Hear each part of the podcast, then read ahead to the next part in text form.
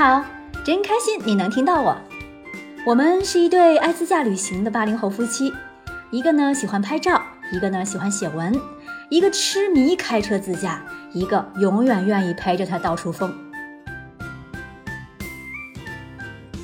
浙江省的台州市的温岭市的石塘镇的小若村，哦，才算搞清楚了这省市镇村的层级关系。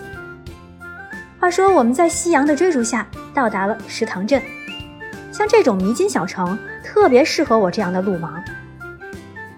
不管怎么说，你就信步游江的满地走吧。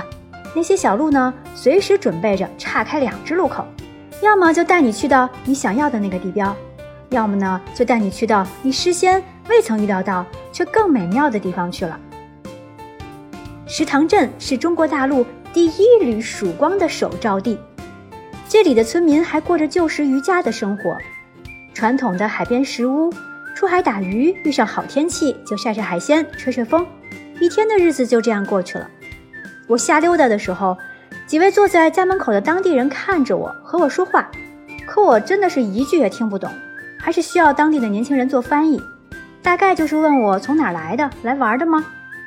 因为沟通实在是困难，只悻悻的简单聊了几句，加上天色已晚，我就回去了。我们预定的是靠海边的一处民房，房子的前面是一个大空场，停车特别的方便。民房的主人是一位阿姨，这整个四层楼都是他们家的，哎，这可羡慕死我这个北京人了。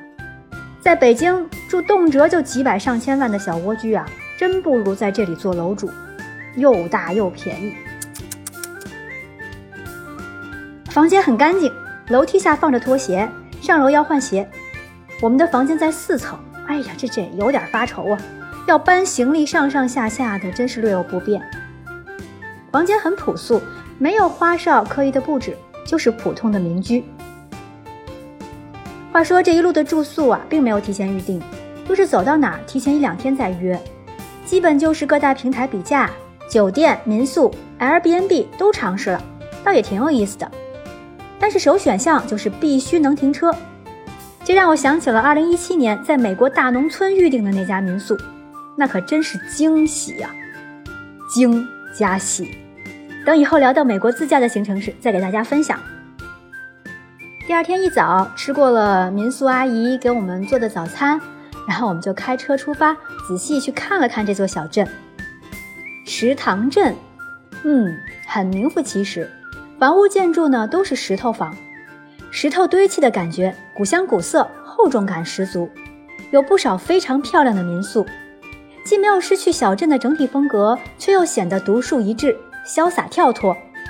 七月份的气温虽然有点高。但是我觉得比三亚舒服，就和胖叔感叹，以后不想再去海南度假了。石塘镇这里有海有山有草甸，凉爽宜人，吃住便宜，可以和当地人一样出海买菜，特别的接地气，简直就是度假新选择。距离石塘镇不远，是我们的下一个目的地。这次是中了网红打卡地的毒了，那就是充满了五彩 ins 风的小若村。怎么说呢？我觉得它就是一个低配版的圣托里尼吧。超高的饱和度让你的拍照绝对出大片儿。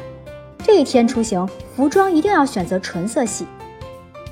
坦白说，五彩小若村的实际样貌啊，并没有网络照片里拍的那么让人惊艳，但也能给打个七分了吧。小若村的面积很小，不到半天就能走完。我想看过这里的人，心里可能会有两个极端的想法。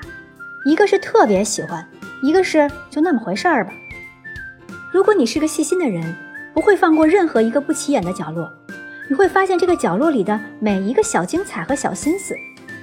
如果你是走马观花的人呢，会觉得，嗯，不过就是一座被漆成了五颜六色的大楼群嘛。据说曾经这里是石头屋，后来因为新建筑破坏了渔村的原有面貌，于是当地人便用彩漆涂成了现在的模样。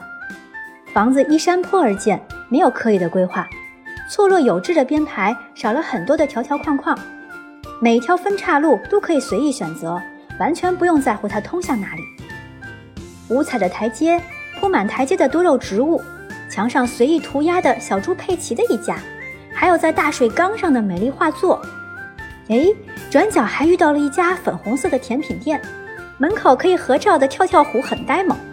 我抱着二猫就去咔嚓了一张，看到了一个圆拱形的门廊，我光着脚丫跑过去摆了个瑜伽战士三式，装了个十三点。哈哈，下面的图文简介里有图有真相哦。这一路啊，我都扛着二猫的小板板，热了晒了就遮阳用，遇到不错的地方就摆拍合照，玩的忘乎所以了。我怎么这么聪明？